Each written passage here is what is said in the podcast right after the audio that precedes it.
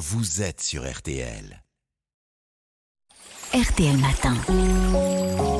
Va beaucoup mieux. Avec vous, euh, Aline Perraudin. Alors, qu'est-ce qui contribue le plus au problème de somnolence? C'est quoi? C'est le, le manque de sommeil, hein, puisque vous avez décidé de nous parler de la somnolence au volant. D'ailleurs, on, on sous-estime encore les méfaits de, de cette euh, somnolence sur la route. hein. Ben oui, parce qu'avec la fatigue, c'est la deuxième cause d'accident mortel, Mhm. devant la vitesse et juste euh, derrière la conduite sous emprise d'alcool, de stupéfiants ou de médicaments. Alors, c'est quoi la cause? C'est c'est le manque de sommeil? Alors euh, oui, Jérôme, c'est le, le manque de sommeil parce que la, la veille d'un départ pour un long trajet, on a souvent tendance à écourter sa nuit pour finir ses bagages, évi- éviter les embouteillages. Mm. Or, ben, une nuit écourtée multiplie par 6 le risque d'accident. Un sommeil de mauvaise qualité pour des raisons diverses, hein, qui n'a pas été assez reposant peut aussi engendrer de la somnolence.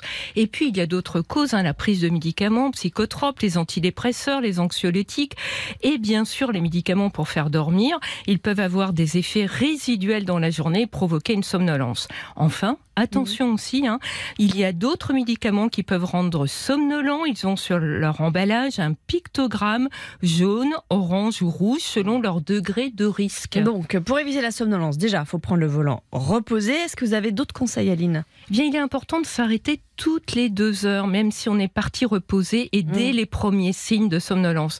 Alors, trop souvent, on surestime son endurance au volant et sa façon de gérer la fatigue. Alors, en cas de paupières lourdes, de picotement des yeux, de bâillements répétés, de raideur au niveau de la nuque ou des épaules, il est indispensable de s'arrêter pour ne pas se mettre en danger ni sa famille.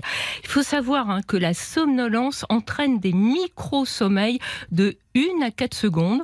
Or, en 4 secondes, on parcourt 150 mètres si on roule à 130 km heure. hein. Ouais. Je vous laisse imaginer ce qui peut arriver Oui. lorsqu'on parcourt 150 mètres sans s'en apercevoir. Donc, pour contrer la somnolence, on fait quoi? Une petite euh, sieste? Eh bien oui, euh, Jérôme. On s'arrête avant. C'est mieux. Il faut mieux s'arrêter. Même courte, hein, d'un quart d'heure, elle permet de restaurer les performances, mais seulement pendant un certain temps, 90 minutes. Alors il y a une autre solution, c'est prendre un café. Ça peut aussi être très efficace, mais il faut savoir qu'il y a de grandes différences individuelles. Mm. Certaines personnes sont très sensibles au café, alors que d'autres le sont davantage à la sieste. Et est-ce qu'il y a d'autres mesures qui permettent de rester euh, alerte au volant en notamment écouter RTL, mais il y en a d'autres Ah, Alors, écoutez, RTL, évidemment.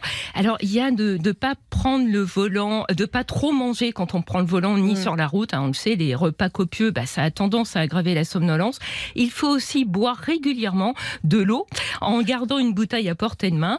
Une bonne hydratation, c'est vraiment euh, euh, garant d'une meilleure vigilance. Et puis, vous l'avez dit, hein, pour rester con, à condition de rester concentré quand même sur la route, eh bien, on parle avec euh, les passagers et on écoute la radio. Mais ça oui. Permet de lutter contre la somnolence. Merci beaucoup, Aline. Ça va beaucoup.